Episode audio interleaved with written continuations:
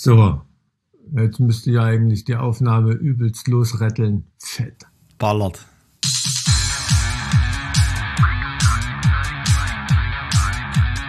Zart wie Kruppstahl. Mit Mike und Alex. Hi, na, scheint bei dir auch so die Sonne? Tja, Mike, äh, ich, es, ich kann es nicht so richtig einschätzen. Ich habe die Sonne jetzt schon sehr lange nicht mehr gesehen. Tatsächlich. Oh Gott, was, was ist denn los? Ich bin jetzt tatsächlich seit, äh, ich glaube, zwölf Tagen positiv. Okay. Und äh, langsam nervt's, vor allen Dingen, weil das Wetter jetzt tatsächlich endlich gut ist und ich komme hier einfach nicht mehr raus. Ich, es geht auch vom, ah. ich weiß nicht, vielleicht hört man gerade ein bisschen eine, eine verschnupfte Nase oder so, aber ansonsten geht's mir mittlerweile ja echt wieder gut mhm. seit einigen Tagen und äh, man starrt jeden Morgen auf diesen Test und denkt sich, kann das bitte jetzt einfach nicht diesen Streifen da anzeigen? Ja. Naja, also ich habe von einem Kumpel gehört, der hatte seiner Frau auch einen, einen, einen kleinen Schatz gespielt mit so einem roten Feinliner. Mhm. Morgens im Bad. Er hat natürlich auch schon blöd geguckt. Und ähm, die dachte da auch kurz, die ist positiv. Aber naja, klar, also ist halt, hm. Das ist bestimmt seit 2020 der beste April-Scherz. Ist ja bald auch wieder April-Scherzzeit so. Na dann. Also ich ich glaube, ich glaube auch. Hast du irgendwie für deine Follower-Gemeinde schon was vorbereitet oder? Äh, nee. Weißt du, über, über solche äh, Belanglosigkeiten machen wir uns doch gar keine Gedanken. Ich, das Video, das ich gerade bearbeite, da geht es um die chinesische Außenpolitik. Das, oh. das, das ist jetzt unser Ding so. Das ist dein Ding. Da würde ich gerne ein bisschen mehr drüber erfahren. Da habe ich natürlich auch nur, wie soll ich sagen, so ein Freundschaftsvölker gefärbtes Halbwissen. okay. Ja, als, das ist DDR-Kind. Das große Problem ist, dass wir alle nur ein Halbwissen haben über das, was da eigentlich passiert. Beispielsweise, wenn, wenn wir, um äh, mal wieder militärisch zu bleiben, über das Militärbudget von China sprechen, mhm. dann gibt es ja mehr Fragezeichen als Ausrufezeichen dahinter. Beispielsweise, äh, was eigentlich in diesem Militärbudget alles drinsteht und vor allen Dingen was nicht. Ja gut, die haben ja jetzt auch, das ist ja wie in Russland, ne? die haben ja nicht nur Militär, da gibt's auch noch genau. tausend genau. Einheiten, die im Innenministerium unterstehen und dem Ministerium und und hier ja, noch eine Spezialeinheit. Missionäre, ja, zwei ja. Millionen äh, äh, äh, Truppen, die quasi die mhm. Internierungslager leiten. Eine nicht definierbare Zahl von Naval Militia, wie, wie heißt das auf Deutsch? Äh, naja, also äh, Leute mit Booten Leute mit Booten, ja, keine Ahnung, hier ist eine Wasserschutzpolizei, keine Ahnung. Nee, das ist, nee, nee, Küsten, nee, nee, Küstenwache ist nochmal extra. Ja, Küstenwache ist, ist, was anderes als Wasserschutzpolizei, genau, ist klar, ja. Die haben, die haben, die haben äh, so, so eine Art, wie so eine Art Eingreiftruppe, um den Gegner zu blockieren mit beispielsweise Fischerbooten. So, und die Anzahl derer ist nicht definierbar. Das hat auch das äh, amerikanische Verteidigungsministerium irgendwie nicht richtig veröffentlichen können. Die letzte Zahl, die es davon gibt, ist von 1978 und spricht von 750.000 Mann. alleine, alleine für so. Naja, klar, da ist ja irgendwie jeder, der eine Dschunke hat, irgendwie, ne? Jeder, der da irgendwie so, ein, äh, so eine Nussschale hat. Klar, aber ich meine, gut, das, das kenne ich ja als Kind aus der DDR. Gut, bei der DDR, das war, keine Ahnung, da sind natürlich ja. die Jugendlichen und so zur GST oder so gegangen, damit sie einen Führerschein machen konnten. Ähm, konntest du dann da kostenlos machen für LKW und Trabant und so. Schüler in der achten Klasse schon drauf gehabt, ne? Da, da hat man noch die relevanten Dinge im Leben gelernt, ja.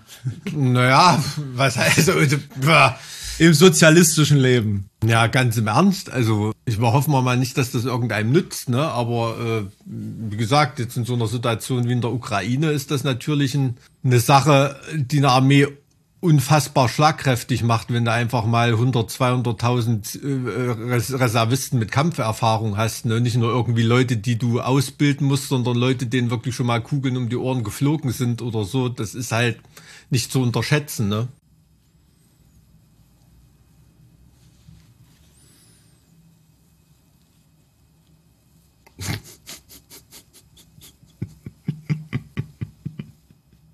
Also weiß ich von den ganzen Älteren, ne? Ich war da ja noch nicht so alt, dass ich einen Führerschein machen konnte, aber ähm, ja, so, so lief das. Das waren dann mehr so Militärfolklore-Vereine.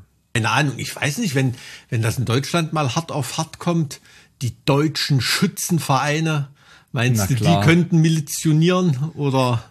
Na hier, äh, äh, Philipp Amthor äh, in der vordersten Reihe, der ist doch auch Sportschütze und Jäger und, und alles, der ist doch militärisch hoch aufgerüstet, der Mann. Ja, das ist bestimmt so einer, der verschießt die ganz breit streuenden Schrotpatronen, weil er sonst nichts trifft.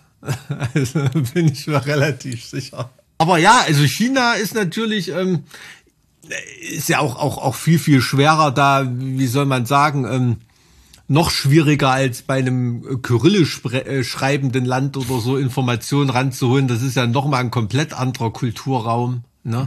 Also ich meine, jemanden zu finden, der einmal irgendwie äh, russische Originalquellen oder so zugänglich macht, ist ja sicherlich einfacher als jemanden, der dir jetzt hier mal so aus der kalten irgendwie, da gehst du ja jetzt nicht hier zum nächsten äh, China-Sushi-Imbiss.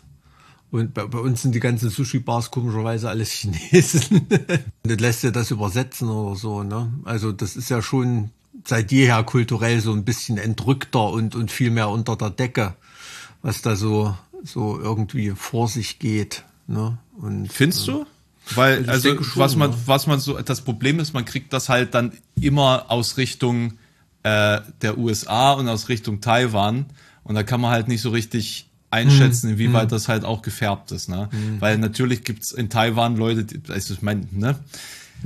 Hm. Kann man jetzt die Frage stellen, sind es nicht einfach auch Chinesen? Ja, das ist ja die große Frage, die, die äh, hier im Raum steht seit Jahrzehnten. Ja. Äh, die können das natürlich selbstverständlich lesen, was da an äh, Dokumenten vielleicht rauskommt, wenn denn diese Dokumente rauskommen, ist ja auch nochmal eine, eine andere Sache.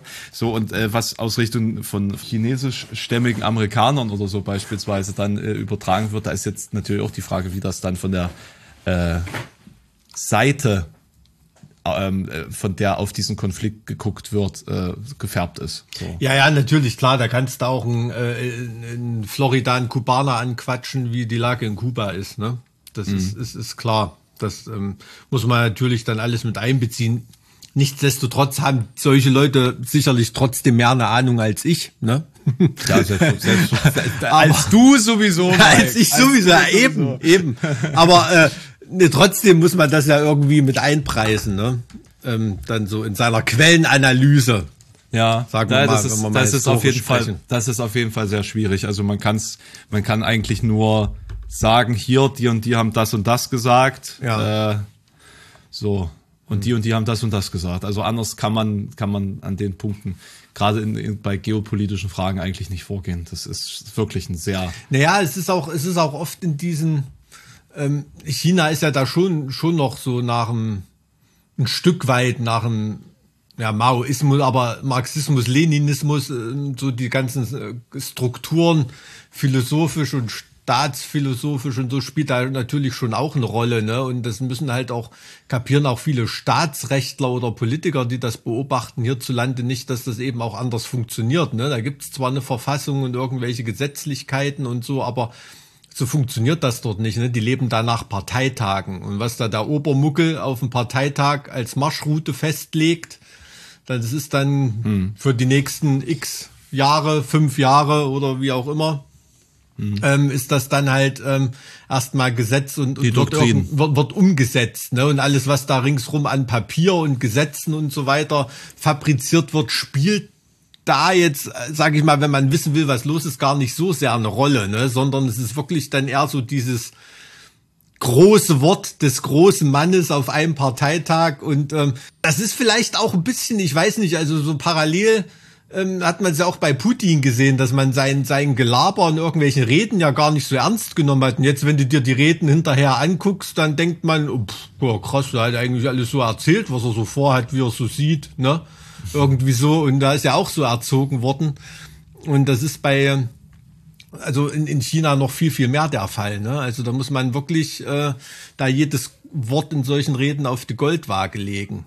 Ne? Und, und, und dann, dann da gar nicht so sehr auf die Verträge achten, die die da abschließen und so weiter oder so. Ne? Das, das machen die halt, um, um mit den anderen Kulturkreisen äh, dealen zu können oder und so weiter. Ne? Also, Das, das ist aber schon, es ist schon ein hartes, äh, harte Zusammenfassung jetzt, ne, die du bringst. Das hieße ja, dass man, dass man sich äh, grundsätzlich nicht auf China in irgendeiner Hinsicht vertraglich verlassen kann. Ja, das, das, das will ich gar nicht so genau sagen, aber wenn in einem Vertrag was komplett anderes formuliert ist, als beim Parteitag gesagt wurde, da würde ich äh, äh, stutzig werden. Ne? Wohingegen in Deutschland ist ja die Kultur, was jetzt hier ein Politiker bei irgendeinem Parteitag oder einer Regierungspressekonferenz erzählt hat, ähm, ähm, ist halt Politikergelaber, ne? Das Also wird bei, nicht bei, so als, genommen. Das ist interessant. Also es ist bei uns genau umgedreht eigentlich. Hm. Ja, denke ich, denke ich schon. Und dort ist es viel, viel dogmatischer. Da sagt keiner aus Zufall was. Oder aus einer Laune heraus oder irgendwas. Und wenn das falsch war, was er sagt, dann wirst du den garantiert nie wieder was sagen hören. Ne? Und seine Familie wahrscheinlich auch nicht. Gerade zu Parteitage und sowas. Also das ähm, ist, spielt in China viel mehr eine Rolle. Ne? Ist natürlich kein Schwarz-Weiß-Ding. Äh, Gibt Schattierung, aber das, das muss man, glaube ich, mehr auf dem, auf dem, auf dem Schirm haben. Generell bei solchen. Ne? Das ist in, in, in Kuba oder Vietnam oder so, so Länder, die noch so funktionieren, genauso. Das ist eine Frage, die habe ich mich tatsächlich noch nie gespielt, äh, gestellt. Wie spielt denn Nationalismus da eine Rolle? Gibt es den überhaupt? Ist es eine andere Form oder spielt er eine ziemlich große Rolle? Also ich, ich bin mir nicht nicht ganz sicher, wie. ja, jetzt, jetzt tatsächlich auch wirklich ge generell auf die- dieses System an sich bezogen. Jetzt nicht spezifisch auf, auf China, äh, weil auf, in China sehen wir ja diese krasse äh, Entwicklung. Aber in dieser marxistisch-leninistisch äh, geprägten Volkszusammenfindung, sage ich jetzt mal, ne? Ja, da gibt's da gibt's natürlich ver verschiedene Sachen. Ne? Also wenn du jetzt zum Beispiel nach Nordkorea guckst, da gibt's ja diese Chuche-Doktrin, ne, Juche geschrieben. Das, das ist nochmal was komplett anderes. Also das Land ist komplett nationalistisch. Ne? Also da kommen diese beiden Sachen, die in sozialistischen Gesellschaften oft eine Rolle gespielt haben zum Machterhalt, kommen da zusammen. Ein ganz extremer Personenkult und Nationalismus. Wohingegen in vielen sozialistischen Ländern ist es oft so, dass das eine oder das andere vorherrscht, ne? auch phasenweise. In der DDR zum Beispiel war im Ulbricht vorher auch ein Personenkult, so parallel zu Stalin irgendwie aufgebaut. Gibt's ja heute noch Walter Ulbricht Stadion, Walter Ulbricht Skisprungschanze und, und was weiß ich. Ne? Das ist dann aber, also nach dem Krieg zum Beispiel in Deutschland gab's auch echt einen irritierenden Nationalismus, also aus heutiger Sicht irritierenden Nationalismus von ähm, äh, Kommunisten und, und Sozialisten in, in, der, in der sowjetischen Besatzungszone. Also wenn du dir da bestimmte Sachen von Johannes R. Becher durchliest, äh, die da da formuliert hat, ähm, da ist wirklich von der deutschen Nation, ähm, aber das ist natürlich immer das Gute in der Nation gemeint, ne? Und Goethe und Schiller und Nationalismus und es klingt aber aus heutiger Sicht wahnsinnig nationalistisch und das ist total schwer, das einzuordnen. Also ich bin mir sicher, wenn du das Geschichtsschülern heute mal auf dem Gummi auf den Tisch legen würdest, die sollten so eine Rede einordnen. Also das, das wäre aus heutiger Sicht gar nicht, gar nicht mehr möglich, wenn man da nicht so total komplexe Studien betrieben hat vorher.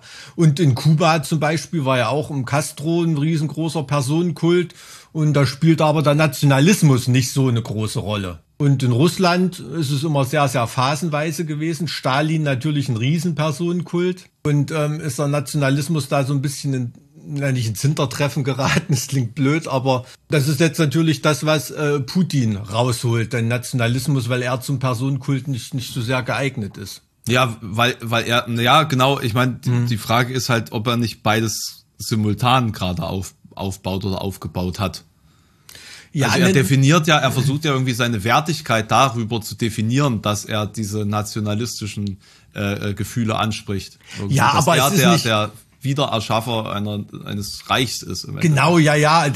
Das ist aber das, wo er dann eigentlich hin will. Aber das ist jetzt bei weitem nicht mit mit äh, mit mit Ho Chi Minh, äh, Mao Zedong oder oder Stalin oder oder so vergleichbar. Ne? Also Stalin, als der gestorben ist, also du musst dir mal Spaß, äh, liest dir da mal irgendwelche Nachrufe äh, aus der Zeit durch, ne? Also auch auch äh, in der DDR-Presse irgendwie, ne? Der größte Mensch der Geschichte ist gestorben und, und solche solche Sachen, ne? Also da standen Leute auf der Straße, haben geheult, selbst Ja, mit vorgehaltener, mit vorgehaltener Kanone vermutlich geschrieben. Ja, ja, nee, du, das war schon, da waren schon viele richtig verblendet. Also an diesem Führerkult war auch manches echt. Ne, das hat natürlich dann echt Blüten getrieben und die Leute haben sich auch ein Stück weit drüber lustig gemacht. Aber ich habe zum Beispiel heute gelesen, das war mir auch nicht bewusst, dass Solzhenitsyn, der war ja kurz vor seinem Tod auch noch ein Putin-Anhänger. Also das ist ja krass. Ne? Also jemand, der so ein, so ein äh, kann, da können unsere Hörer ja gern mal googeln, wenn es denen nichts sagt. Also jemand, der so einen äh, Lebenslauf hat, dass der dann so eher so ein Putin-Fan war, ähm, wäre heute wahrscheinlich nicht mehr mit seinen früheren Einstellungen, aber ist krass. Also da gibt's schon schon krasse Drehpunkte. Und in China weiß ich nicht. Also da das ist jetzt wirklich auch unter Stammtischniveau, aber hat's für mich einen Eindruck, als ob es da schon wieder sehr in den Personenkult dreht und, und nicht so sehr ans Nationalistische schon. So eine Art, naja, in den USA würde man vielleicht sagen, China First Gedanke irgendwie, ne? Eigentlich ist, eigentlich ist äh, China First alles, was diese Partei ausmacht und definiert. Also Hm, es gibt, es gibt ja diesen, diesen ein, also diese ursprünglich ja diesen systematischen Gedanken, die, den, den perfekten Okay. Hm. Kommunismus für China zu schaffen. Aber das hat sich auch mit der Marktreform, sage ich mal, mehr dazu gewandelt, dass man zur größten Nation der Welt werden will. Das ist mehr oder weniger so die, Mhm. die Doktrin bis, 19, äh, bis 2049. Mhm. Und äh, deswegen ist, ist eigentlich alles, was außenpolitisch passiert, auch auf einem nationalistischen, äh, äh, auf einer nation- nationalistischen Ebene zu betrachten. Also das ist dann schon wieder mehr Mao Zedong als Deng Xiaoping, ne? Ja, ja. Jetzt so von der, von der, von der Denke her, weil da denke ich auch immer drüber nach, wo man das da so irgendwie so, so einordnen kann oder macht da jetzt ein komplett eigenes Ding. Aber es ist natürlich wahnsinnig beeindruckend und immer noch eine totale Blackbox, ne? Also wie viele Millionen Menschen da auf dem Weg in, in, in Mittelstand unterwegs sind, ne? Und trotzdem leben noch so viele Leute da in, im, im Mittelalter quasi, ne? Also ein Land, in dem also Sklaverei jetzt keine, keine Seltenheit ist, ne? Also Ja, wo Internierungslager zum guten Ton gehören, schon immer. Hm, wo das einfach dazugehört. Da, das auch nicht in Frage gestellt wird seit Mao. Hm. Das ist einfach normal. Da ist Umerziehung durch Arbeit ist da normal.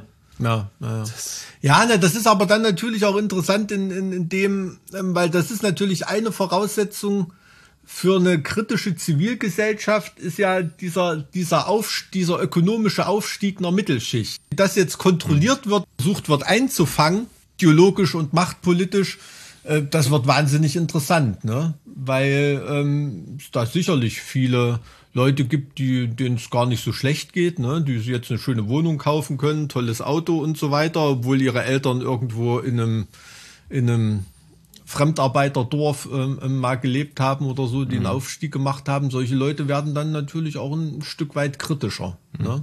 Mike, sag mal, was ist eigentlich aus uns geworden? Wir haben in diesem Podcast mal über Grünkohl gesprochen. Ja, hallo, aber also so- Grünkohl solche ist ja. Dinge. Ja, aber Grünkohl steht ja nicht zur Debatte. Das ist ja quasi auf dem Sockel und äh, muss nicht diskutiert werden. Da sind wir uns ja beide einig. Dass Ist das geiler eigentlich auch ein, ist. ist das eigentlich auch ein sozialistisches Essen? Grünkohl? Ich, nee. Also für, in, in meiner Wahrnehmung spielt das keine Rolle. Das gab es vielleicht zweimal im Jahr in einer Schulspeisung. Also das war nicht eins von den Essen, was es da einmal die Woche gab. Muss ich, muss ich ehrlich Hm. Aber sagen. da gibt's ja, da gibt's ja auch äh, Saison, ne? Und Grünkohl muss ja auch Frost abkriegen und so ein Kram. Das ist ja, das ist ja schon sehr interessant. Ja, na gut, gut, deshalb kauft man ja auch Tiefkühlgrünkohl, da ist garantiert einmal gefrostet, ne? Ist ein Chinesen Grünkohl? Das ist eine gute Frage. Ich könnte es mir vorstellen. Damit du mal siehst, wie weit dieser äh, chinesische Kulturimperialismus schon reicht, ne? Mein, mein Nachbar, also wirklich ein eingefleischter Grillweltmeister, ähm, Ungarnstämmig übrigens, ne? Also der auch sehr, sehr traditionsverbunden und so, dem eigentlich wirklich gar keiner irgendwie am Grill reinfuscht. Da stand neulich im Garten und hat ein Hähnchen nach chinesischem Rezept zubereitet in irgendeiner so Räuchertonne. Jetzt ist es soweit. Jetzt, ist es soweit, da habe ich gedacht, alter Falter, ey. Also wenn sie den jetzt haben, total geiler Typ, ne? den jetzt Total geiler Typ, aber wenn sie den jetzt haben, die Chinesen, dann, Der ungarische Kulturraum wird überfremdet. Da, ähm, ja, fand ich lustig. Also nicht, nicht fürs Hühnchen, aber jetzt so generell fand ich lustig. Ich, ich, ich bin, bin mir nicht sicher, inwieweit China auch immer landläufig immer noch, die leben ja so ganz oft von diesem von diesem unterbewertet sein, ne, von diesem Underrating und, und, mhm. und hintenrum bauen sie dann immer lächelnd ihre, ihre Sachen weiter aus und äh, irgendwann hast du dann gar keine Chance mehr. Ne? Also das ist ja, also hatten wir auch schon mal hier im Podcast drüber geredet, so dieser Takeover da in Afrika oder irgendwie. Ich meine, andere Länder haben da Kolonialkriege geführt oder irgendwie sowas. Ne? China lässt sich da halt die ganze Zeit unterschätzen, tut er ihre Vertragswerke, tut er seine mhm. Vertragswerke aufziehen und dann Arschlecken, ne? Mhm. Also das ist schon beeindruckend ist denn so die Grundmeinung äh, der Aggressivität Taiwan gegenüber? Hat das eine militärische Dimension, die, die jetzt Wirklichkeit werden kann? Oder ist das eher so eine Hongkong-Sache, dass die sich Zeit nehmen und es wird schon irgendwann der Takeover dann genau so Zeitlupe? Ne? Genau also das. Den, ja. Genau das. Also ich habe jetzt, ich habe jetzt wirklich viel gelesen und ich habe selber mhm. noch mal irgendwie über 30 Seiten Essay geschrieben zu dieser ganzen Thematik. Ja. Und das, was für mich jetzt das Ergebnis ist, ist im Endeffekt, der Westen versucht jetzt mit allen, also mit Höchstgeschwindigkeit rauszurudern hm. aus der, aus der Halbleiterabhängigkeit äh, hm. von TSMC, was allerdings noch dauern wird. Auf der anderen Krass. Seite wird, äh, also schätzungsweise zehn Jahre wird TSMC weiter äh, führende Macht sein. Hm. Und äh, das, das ist sozusagen der, der sogenannte Siliziumschild, der in beide Richtungen funktioniert. Also China kann Taiwan gerade nicht angreifen, weil sie von TSMC ebenso abhängig sind. Verstehe. Ja. So, und die USA äh, muss in mhm. dem Fall äh, Taiwan einfach verteidigen, weil sie auch davon abhängig sind. Also die ganze Welt ist von dieser, von dieser Insel abhängig gerade. Mhm. Und ein Angriff auf TSMC wäre für alle fatal. So und deswegen Verstehe. ist das, hm. das, was wir jetzt an militärischen ähm, Provokationen sehen, eigentlich nur ein Hinweis an die USA zu, also so von wegen unterlasst das, denen die Unabhängigkeit einzureden. Hm. Hm. Weil nach chinesischer Doktrin existiert ja kein Taiwan, sondern das ist einfach nur eine abtrünnige äh, Provinz, hm. Wo sich einfach der, der Bürgerkrieg noch nicht ähm, zu Ende hm. ausgearbeitet hat. So. Hm, hm. Also das ist im Endeffekt durch die USA und die Ein Beeinflussung anderer äußerer Faktoren bisher äh, einfach noch nicht beendet worden, was da angefangen wurde vor, vor vielen, hm. vielen hm. Jahren. Deswegen äh, versucht man es argumentativ einfach mit dieser ein China, zwei Systeme, mit dem Narrativ, Ihr könnt zurückkommen ins Mutterland, ihr dürft euer eigenes System behalten und habt eine gewisse Autonomie, aber ihr seid dann wieder offiziell China. So, das ist so diese. Das ist ja das Hongkong-Modell wirklich. Genau, ne? das also genau, das ist so, das ist so dieses Modell und weil, mhm. weil man sieht es ja an Hongkong, dass man es nicht machen sollte. Deswegen mhm. will das Taiwan ja auch nicht. Das mhm. Ding ist, es gibt äh, ein ein Gesetz, ähm, das Antisezessionsgesetz aus dem Jahr 2005 in dem Artikel 8 besagt, dass sollte diese friedliche Anglied Wiederangliederung nicht funktionieren, ist China verpflichtet dazu, das militärisch durchzusetzen. Mhm. So, also nicht von wegen dann kann, sondern dann muss. Mhm. Steht da drin. So. Also, ich, also meine Einschätzung als Laie, der viel gelesen hat, nochmal hier an der, an der Stelle, ähm, ist, China wird Taiwan definitiv erobern. Nach der jetzigen Situation ist eine friedliche Lösung keine Option, hm. weil, wie gesagt, äh, China ja zeigt, äh, um eben die Unabhängigkeit zu verhindern, dass sie, dass sie Taiwan halt äh, erobern würde und dementsprechend ein, eine Bedrohung für sie darstellt. Ja, also du gehst ja nicht freiwillig zu jemandem, der dich mit Raketen bedroht. Hm. Also de dementsprechend ist das halt so die Theorie äh, oder die Taktik gerade so ein zweischneidiges Schwert.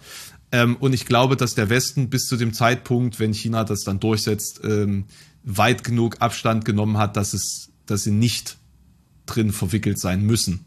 Hm. Ist natürlich auf der anderen Seite ähm, sehr schwerwiegend das Problem für die USA, weil erstens ist Taiwan Teil der First Island Chain, also dieser hypothetischen Verteidigungslinie der USA, was eigentlich völlig krank ist, wenn du überlegst, wo diese Verteidigungslinie ist und wo die USA liegen. Ne? Wo da Guam und so dabei ist. Da, das, nee, das ist die Second Island Chain. Ah, okay. Ach, da gibt's noch eine davor. Okay. Ja, genau, das war die ursprüngliche und man hat äh, nach dem Zweiten Weltkrieg sozusagen diese First Island Chain gebaut, wo äh, wo wo äh, quasi Ach, Japan und so dabei auch. Gen ne? Genau, genau, ja, ja, genau. das okay. ist so die die First Island Chain.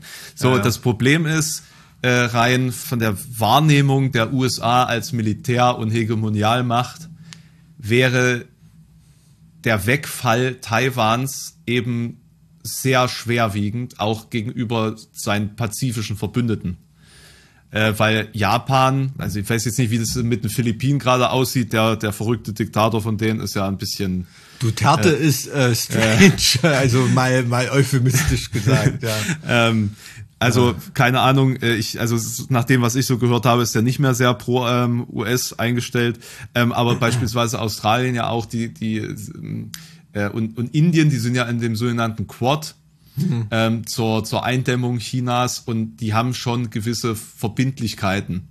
Äh, ähm, äh, Japan hat jetzt beispielsweise äh, letztes Jahr bekräftigt, dass im im äh, Verteidigungsfall, also wenn jetzt die äh, USA sagen würde, jetzt ziehen wir einen Krieg, würde Japan auch in Krieg ziehen. Das haben sie öffentlich bekräftigt. Ähm, also man steht da schon zusammen und die USA ist da eben auch momentan noch in der Bringschuld. Mhm. Und wenn China jetzt sagen würde, wir machen das jetzt einfach und die USA würde sagen, das ist uns jetzt irgendwie zu teuer. Mhm. Also es ist halt auch ähm, ein viel zu wichtiger Handelspartner für die USA, muss man ja, halt auch sagen. Ja. Also das könnte man gar nicht sich leisten, diese Handelsbeziehung abzubrechen ähm, ehrlicherweise, ähm, dann würde ja niemand mehr sagen, ah ja, nee, also die USA sind schon die mächtigsten auf diesem Planeten. Nee, dann wäre es einfach offiziell, wäre es dann China. So. Ja gut, das ist ja, das ist ja quasi die, die, die neue, also widerspricht sich, aber die neue Urangst äh, der USA, ne? Dass sie einfach nicht mehr der Platzhirsch sind, der, der mit der weißesten Hose in der Disco, ne? Ja. So, so ungefähr, also. Aber wir sind wirklich kurz davor. Also das ist, ja, ja, glaube da entscheidet, an Taiwan entscheidet sich einfach das Jahrhundert, das gerade läuft, denke ich. Ähm, und ich glaube nicht, dass es sich für die USA entscheiden kann. Ja, es ist ein, ja, es ist ein, wie soll man sagen, äh, eine Leistungskontrolle, ne? Würde, würde man in der, in der Schule sagen. Also irgendwann wird sich an dem Konfliktpunkt herausstellen, wer an dem Moment gerade den längsten hat. Ne? Also ich kann mir nicht vorstellen, dass man einen militärischen Konflikt mit der zweitgrößten Militärmacht direkt vor deren Haustür gewinnen kann, wenn man wie die USA so auf der ganzen Welt aufgefächert ist. Deshalb gibt es ja aus, aus Sicht der USA und anderer Hegemonialmächte diese wunderbare Erfindung des Stellvertreterkrieges. Ne? Aber es will sich halt irgendwie kein Stellvertreter finden gegen China. Ne? Das ist ja, ist ja gerade so ein bisschen das Problem. Also die Japaner sind da nicht äh, nicht dumm genug dazu ne? und haben natürlich auch nicht mehr die faschistische Brutalität, die sie da vor äh, 100 Jahren hatten. Ähm, also da hat ja äh, Japan, was die da in dem ähm, Teil der Erde angerichtet haben, das ist ja auch Hast, hast du äh, mitbekommen, dass die, dass die, dass die äh, Friedensverhandlungen zwischen äh, Russland und Japan jetzt aufgekündigt wurden? Ach, echt? Die, okay. die verhandeln ja seit, seit Ende des Zweiten Weltkriegs miteinander um so eine Inselkette. Ja, ja, genau. Und, also, äh, dass da um, um die, dass da um die Inseln wieder irgendwas war, das habe ich mitbekommen. Ach, aber da sind Friedensverhandlungen aufgekündigt worden. Na, bingo. Aber das ist so eine Sache. Japan haben immer wenige Leute auf dem Schirm, ne? aber ich meine jetzt einfach so als, als Gewicht, als Volkswirtschaft ist das natürlich schon ein krasser Global Player, ne? Ähm, wobei, wobei die ja irgendwie ein bisschen in der Krise stecken, oder? So also dem, schon ganz so lange. Ja, ja, also das, das geht jetzt schon so 10, 10 20 Jahre Überalterung, Inflation, äh, Staatsschulden äh, und so weiter, aber es ist trotzdem immer noch eine riesengroße und leistungsfähige äh, Volkswirtschaft. Ne? Also weltweit ist das schon ein Riesengewicht. Ne? Und äh, trotzdem hört man jetzt die japanische Stimme diesen ganzen weltweiten Machtkonstellationen relativ selten. Vielleicht ist das einfach auch so ein asiatisches Ding, dass man einfach in Ruhe Geschäfte machen will. Oder so ein asiatisches Ding geworden ist. Ja, in, in China ist es ja ähnlich. Hm. So, im Endeffekt geht's ja, vor allem genau. ums Geschäft so zurzeit wäre es für China ja alternativlos. Ne? Die müssten ja selbst, wenn sie gegen irgendjemanden einen Krieg führen, an der einen Seite, an der anderen Seite die Geschäfte und, und Warenlieferungen äh, stinknormal weiterlaufen lassen. damit sie äh, weiter über, über den Ja. Tellerrand kommen. Ja, genau. Also das ist, das hält auf jeden Fall noch zurück. ja. Aber das gab es ja oft in der Geschichte, ne? Das bis zum, weiß nicht, auch im Zweiten Weltkrieg oder so, wenn du da mal Warnströme verfolgst, ist auch Wahnsinn, wer da an wen noch irgendwelche Flugzeugmotoren und so geliefert hat, obwohl die schon lange im Krieg miteinander waren. Ähm, und es ist bei Russland ja auch so, ne? Also ich meine, rein faktisch befindet sich ja die EU und die NATO im Kalten Krieg mit Russland wieder und äh, trotzdem äh, laufen die laufen die Pipelines noch auf Hochtouren. naja, ehe man, ehe man das Paradox. LNG aus Katar hat. Äh, Das ist so geil, die Nummer, oder? Ja, wir müssen uns von menschenverachtenden Despoten freimachen. Ich fahre mal lieber nach Ka- Katar. ja, da, da, da wurde aber auch über äh, Wasserstofflieferungen äh, Lieferungen gesprochen. So, äh, grüne Technologien. Das waren in, in Emiraten, oder? Ach, in Oder Emiraten war Katar? das. Nee, nee, stimmt, hast recht, es war in Emiraten, der war ja noch woanders. Also nicht, Bei dass es anderen- da viel besser aussieht. Bei anderen lupenreinen Demokratien. dass es da viel besser aussieht. Aber Hast du das mitbekommen, dass in der Öffentlichkeit, ich habe gestern beispielsweise äh, ZDF ein Heute-Journal gesehen, dass alle mit diesem, das, na ja, das sind jetzt keine lupenreinen Demokratien, äh, mit diesem Narrativ reden über Monarchien. Hä? Was? Hä? Naja, also ich weiß nicht, da ist wahrscheinlich das Wort Demokratie schon verboten. Also Ja. das ist ja allein allein von der von der Machtstruktur her ist das irgendwie also das einzige, was einen an an so einem Land, wie soll man sagen, politisch strukturell sympathisch sein kann, ist der Einkommenssteuersatz, den die dort haben. Ne? Aber ansonsten Ich muss sagen, es hat mich wirklich, wirklich wütend gemacht, als Habeck sich hingestellt hat und gesagt hat, naja, dass man ja äh, äh, auch im Gegenzug die Staaten dort äh, in der Stärkung der Menschenrechte unterstützen will. Und du denkst dir so, das sind Monarchien, das heißt, Genau, da hat der Obermuckel bestimmt gesagt, oh, danke, Herr Habeck, für die Hilfe. da haben wir ganz lange drauf gewartet. Äh, Wir werden, wir werden da unseren äh, Häftlingen neue Schlafanzüge kaufen. ja, das, äh, Ja, nee, das ist halt, äh, also d- das ist das, was ich mir halt gedacht habe, ne? dass jemand, also ein grüner Wirtschaftsminister, ne? Allein die Entourage, die er da dabei gehabt hat, ne? Wer da, Ja, welche Alter. Turbokapitalisten Mit da mit- Vorstandsvorsitzenden, ne? Du Mit fährst mit RWE nach Katar, um LNG zu bestellen als Grüner. als Grüner, Es ist, es ganz ist, genau, das habe ich mir, das habe ich mir gedacht, beobachtet er sich selber mal, also ga- ganz im Ernst. Also da, da- daran siehst du, daran siehst du ja auch mal, wie, wie, wie strukturell, wie alternativ und hoffnungslos äh, da, da grüne Utopien sind in, in, in unserer, in unserer äh, Verfasstheit in Deutschland. Ja. Das, das können selbst Grüne nicht, äh, was heißt selbst Grüne, als ob die irgendwelche Supermächte hätten, aber ähm, selbst, selbst das ist ja da nicht zu ändern. Ne? Und da weiß genau, ähm, dass wenn im nächsten, im nächsten Winter, äh, ähm, was weiß ich, äh, ein Raum kalt bleiben muss bei irgendwie Leuten im Haus, weil sie sich nicht mehr leisten können oder so, da ist die Kacke am Dampfen in Deutschland. Ne? Was anderes interessiert die Leute nicht. Also für mich ist das auch unfassbar, das soll jetzt nicht irgendwelches Gelaber aus dem Elfenbeinturm sein oder so, aber wer alles über den Benzinpreis abkotzt, das ist, als, als ob es auf der Welt keine anderen Probleme gibt. Weißt du, da ist die Scheiße endlich mal teuer genug, dass sich jeder Idiot überlegt, ob er mit einem SUV aufs Laufband ins Fitnessstudio fahren muss oder nicht. Weißt du? Und dann, äh, dann soll es trotzdem wieder Rabatte geben. Und dann werden immer die in Anführungsstrichen armen Leute vor, vors Loch geschoben, die in Klammern meistens sowieso Ja. kein Auto haben. ja, genau. Ne? Also, pff, Ja, wenn ihr kein Geld für Sprit habt, dann fahrt doch einfach Tesla. Ja, ja, genau. Oder, oder, oder Heizöl. Heizöl wird so teuer, um, um Gottes Willen, ne? Die ganzen armen Eigenheimbesitzer und Mietshausbesitzer, die da die, ähm, die Tanks nicht mehr füllen können, ne? Also, das ist wirklich so eine, eine Mittelstandsdebatte ist das, wo die Armen vors Loch geschoben werden. Ist doch immer so, oder? Ne? Ich hatte, ich ja, hatte wahrscheinlich hast du recht, ja, aber mir ist es jetzt mehr bewusst geworden. Ja, wahrscheinlich äh, hast du recht. Es, äh, ich hatte, ich hatte so ein, ich weiß nicht, ob ich dir das schon erzählt hatte. Ich hatte vor ein paar Wochen, ist schon eine Weile her, äh, vor Vorkriegszeit, ähm, hatte ich einen Diskurs live äh, auf Twitch mit meinen Zuschauern zum Thema Erbschaftssteuer. Okay.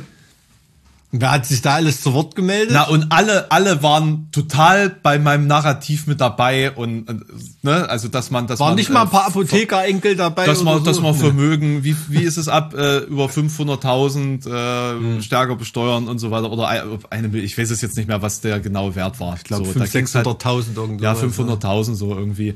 So und äh, wie war denn das? Also am Ende des Tages war es dann so, erst waren alle dafür, also für Erbschaftssteuer, bis es dann darum ging, eine Erbschaftssteuer ab 500.000. Und plötzlich alle so, ja, aber was ist denn mit dem Haus, das ich erbe und so weiter und so fort. So. Und dann denkst du dir so, ihr, ihr, ihr verlogenen Wichte. Ja, Solange es euch nicht betrifft, so. Und sobald es euch betrifft, oh nee, also, das geht ja mal gar nicht. Es ist un, Und, ja, und, und vor allem auch Firmenvermögen, ne? Äh, Ja, genau, Das ist ja genau. das ganz heiße Eisen. Ja, ja, ne, das ist schon, äh, keine Ahnung, was ist der Betrieb von deinem Vater wert? Da bist du doch sicherlich auch über 500.000, oder? Mit Inventar und allem Zeug. Da muss man da keinen großen Betrieb haben. Den, den erbe ich sowieso nicht. Also deswegen ist mir das völlig egal. Also ich erb nix. Gar nichts. Also bei meinen Eltern gibt's auch nichts zu holen. Ne? Da bin ich völlig, völlig emotionslos. Ne? Da kann ich, da bin ich nicht mal Salonbolschewist. Äh, Da kann ich ehrlichen Herzens äh, die rote Fahne schwenken bei der Erbschaftssteuer. Ja, aber das ist wieder das Problem, weil wir ja selber nichts erben, können wir dafür kämpfen, die Erbschaftssteuer zu erheben, äh, er, erhöhen auch noch. Ne? Also das ist halt wiederum mh, schwierig. Also das ist in der Tat immer noch ein riesengroßer Unterschied, der den, den Ost und West noch über Jahrhunderte hinter sich herziehen wird wahrscheinlich. Auf jeden ne? Fall. Das also, weil die, die, die Erbmassen, die da im, im, im Westen weitergegeben werden oder ja im Westen weitergegeben werden und im Osten liegen auch teilweise, ähm, das ist schon krass. Ne? Also das ist richtig krass. Das ist eine Diskussion. Da kannst du hier im Osten ja gar kein Land gewinnen bei den Leuten irgendwie, weil da gibt's ja nicht allzu viel zu vererben. Ne? Ich habe dazu mal ein Video gemacht von, einem, von, von ein paar Monaten. Okay. Und, und da haben sehr viele äh, aus, dem, aus dem Westen auch geschrieben, dass sie das, sich, dass das noch niemals gehört haben, dass es so ist oder das noch nie verstanden haben und das denen gerade echt die Augen geöffnet hat. Gerade eben dieser, diese Bezugnahme darauf, wenn man sich überlegt, man arbeitet bei Firmen, die in westdeutscher Hand sind, um dann die Mieten für Wohnungen zu bezahlen, die in westdeutscher Hand sind. Also einfach, man ist einfach irgendwie kolonialisiert und Hm. Äh, die Kolonialismus, ganzen, ja. die, die ganzen Geldströme fließen rein und wieder raus. So, das, Hm. So und äh, ja, aber da habt ihr doch total viel Geld für, für eure Straßen gekriegt. Ja, warum ist die Infrastruktur denn hier verbessert worden? Hä? warum? Na, das hat auch wem, nicht da- wem kommt das denn vielleicht zugute? Ja, es hat auch nicht der VEB Straßenbrau Brotterode äh, äh, gebaut, die Straße, sondern hochtief und, und was weiß ich, wie sie alle heißen. Ne? Nee, das ist schon, das ist schon klar. Also das, das ist ja auch, auch, auch heute immer noch so. Ne? Weiß es jetzt nur so landläufig, wenn du da im Fußball mit Sponsoring zu tun hast oder, oder auch selbst als Band, wenn du da mal über Sponsorings redest oder Werbedeals oder irgendwas. Redest zwar mit ostdeutschen Marken, aber äh, die Entscheidungen werden im Westen getroffen. Ne? Das ist ganz einfach so.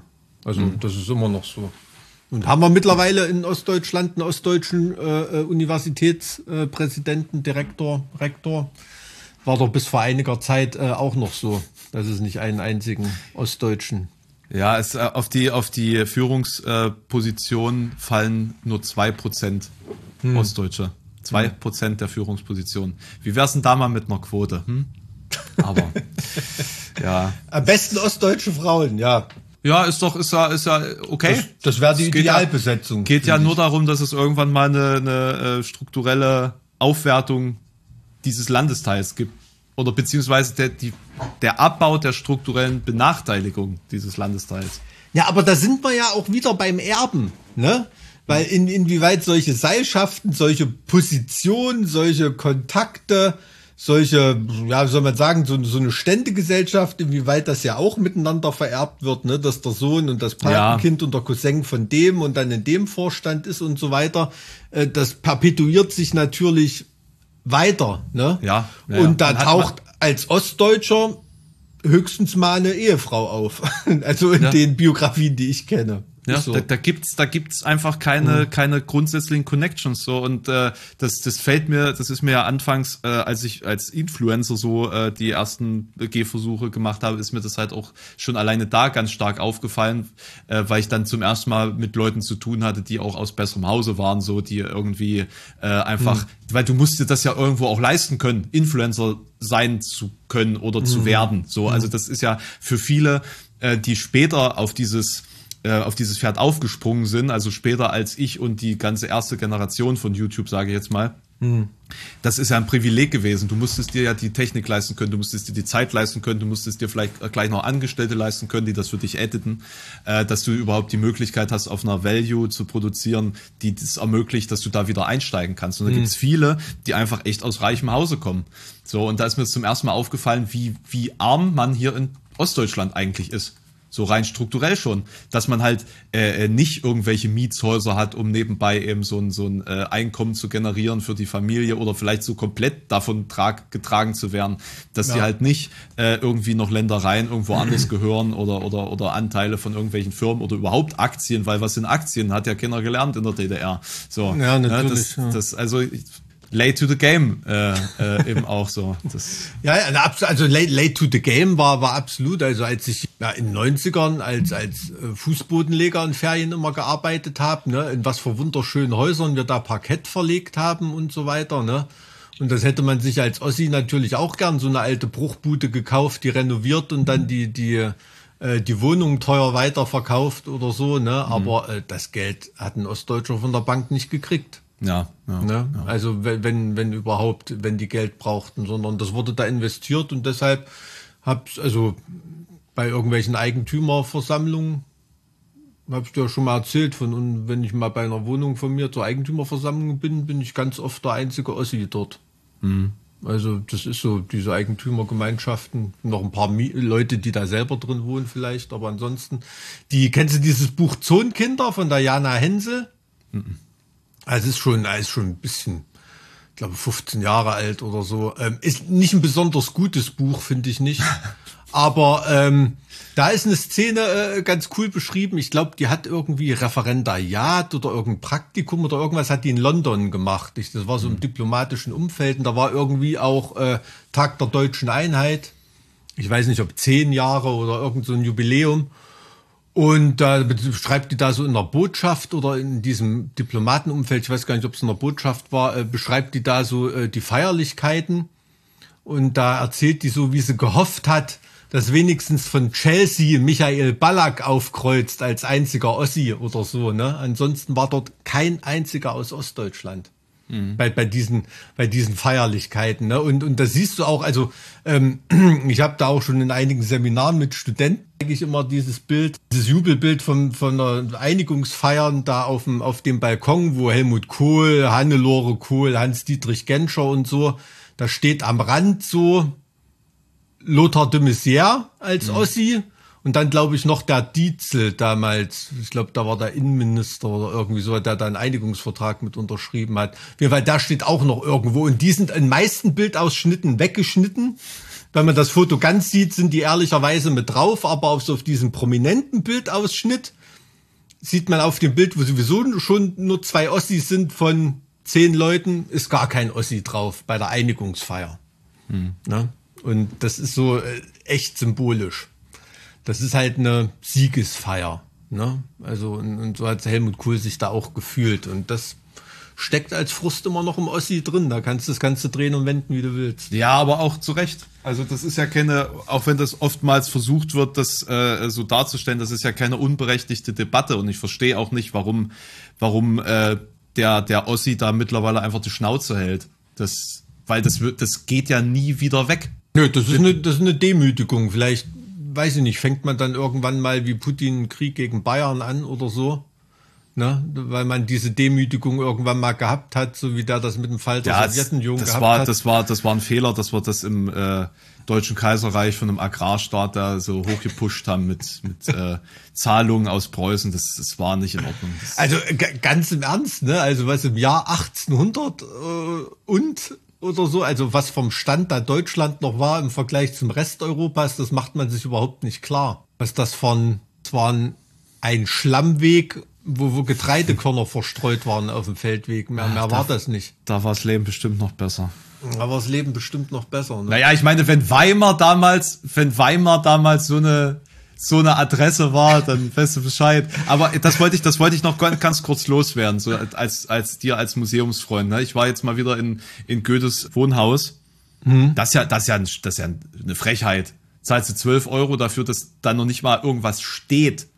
Also an Tafeln oder an Informationen. Du, ganz, ganz ehrlich, ganz ehrlich, ich war noch nie in meinem Leben in dem Goethes Wohnhaus.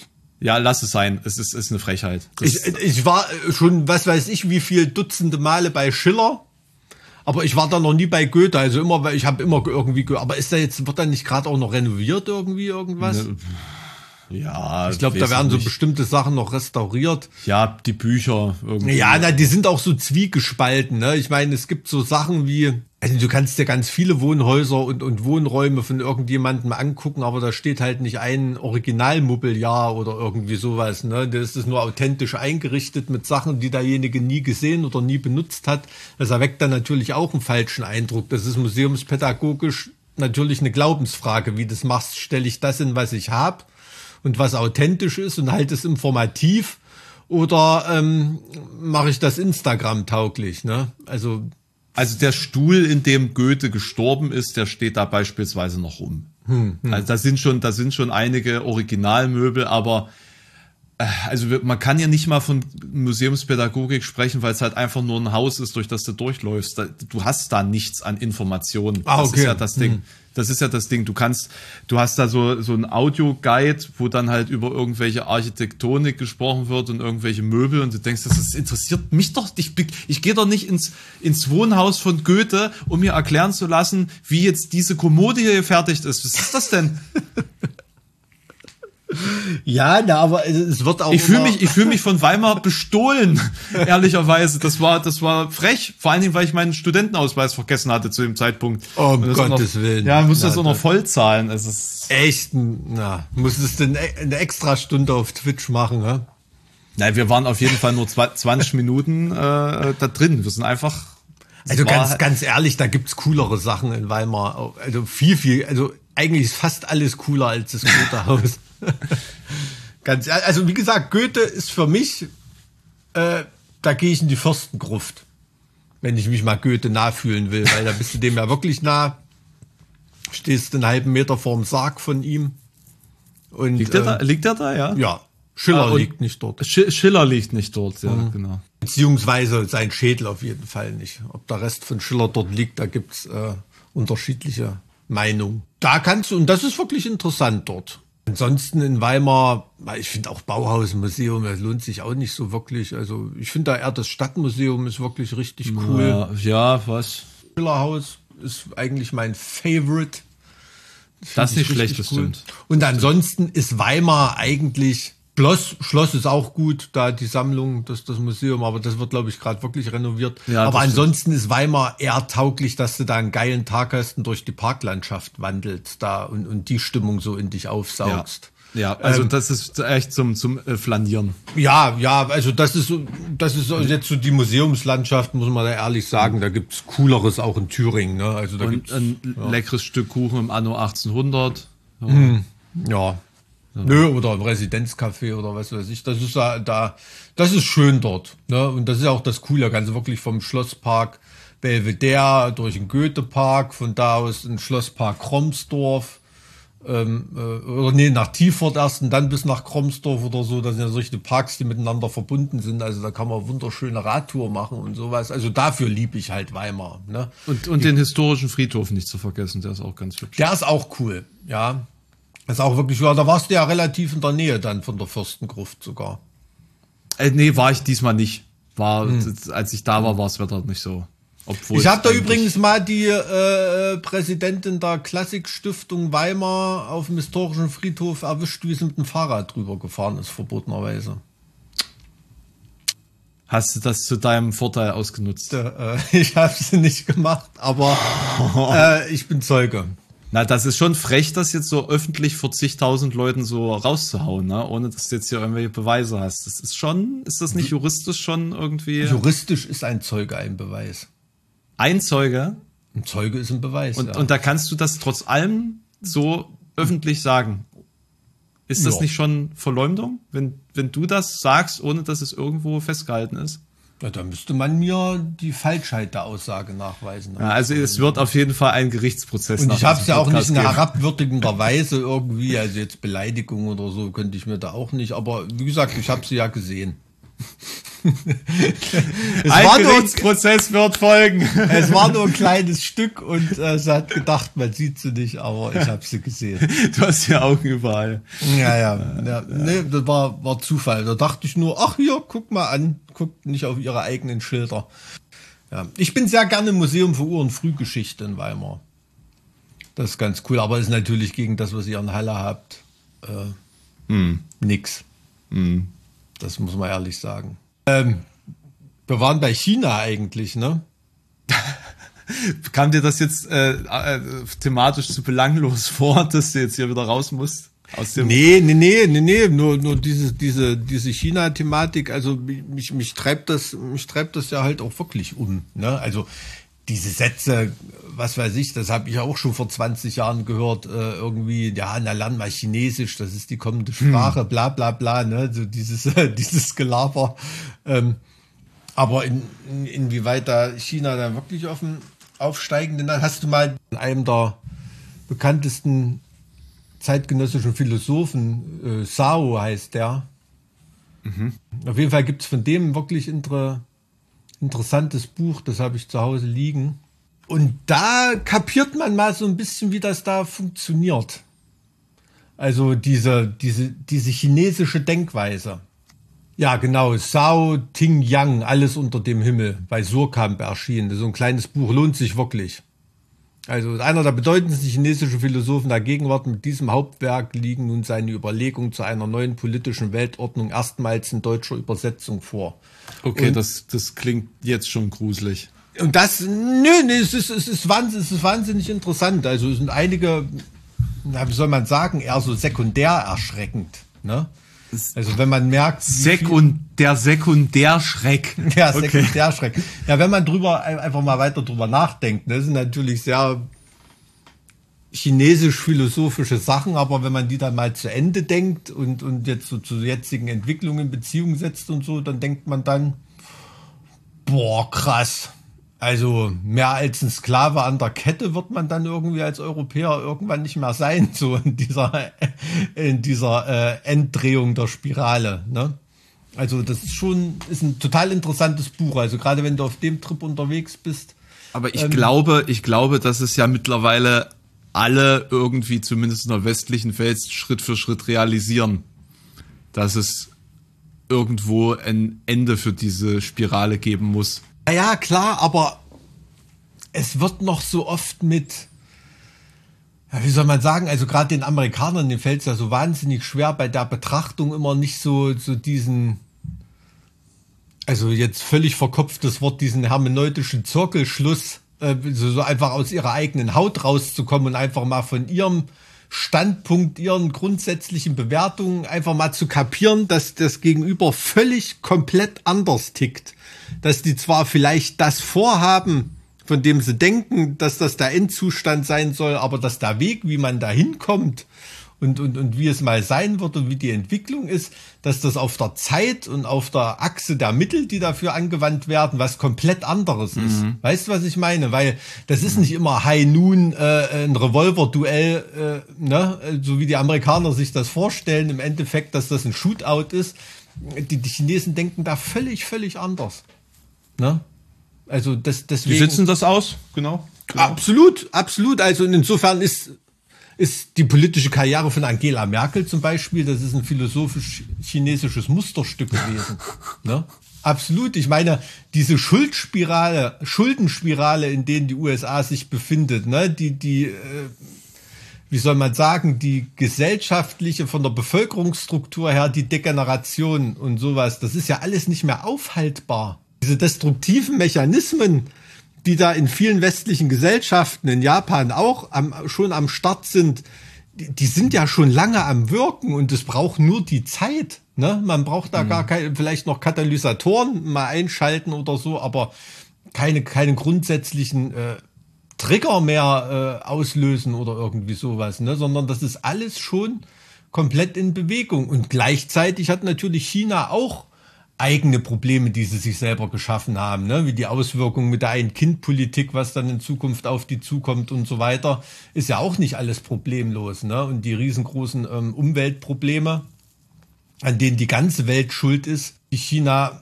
auch irgendwie bewältigen können muss in, in Zukunft. Ne? Da ist ja, sitzen ja dann trotzdem irgendwie am Ende alle im gleichen Boot. Das ist ja auch das Perverse, dass der Westen immer mit Fingern auf China zeigt, aber Firmen, deren Produkte wir hier im Westen konsumieren, nicht umweltfreundlicher arbeiten, sondern einfach hm. die Säurelauge von unserem Hinterhof in einen anderen Hinterhof in China verlagert haben. Das ist ja vielen Leuten gar nicht bewusst. Ne? Die Umweltforschung, also es gibt deutsche Chemiefirmen und, und, und, und, und, und Zulieferer und was weiß ich, die produzieren mit dem, mit dem technischen und Umweltstand der 1960er Jahre.